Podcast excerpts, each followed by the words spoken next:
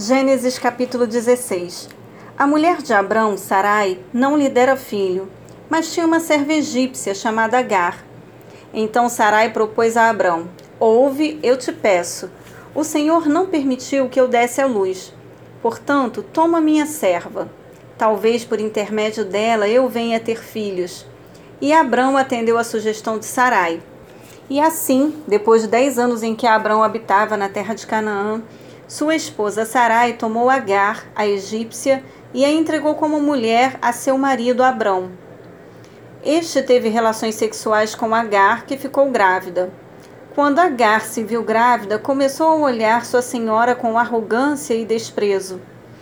Então Sarai queixou-se a Abraão: Tu és responsável pela injúria que me está sendo feita. Coloquei minha serva entre teus braços e desde que se viu grávida, ela começou a tratar-me com desprezo. Que o Senhor faça cair sobre ti a afronta que venho sofrendo. Mas Abrão ponderou: Pois bem, tua serva está em tuas mãos. Faze-lhe como melhor te parecer.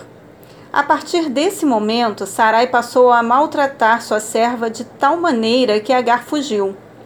Contudo, o anjo do Senhor encontrou Agar perto de uma fonte no deserto, no caminho de Sur, e indagou-lhe: Agar, serva de Sarai, de onde vens e para onde vais? Ao que ela declarou: Fujo da presença de minha senhora Sarai. Então o anjo do Senhor orientou-a: Volta para tua senhora e se-lhe submissa. O anjo do Senhor lhe prometeu: Eu multiplicarei grandemente a tua descendência, de tal maneira que não será possível contá-la.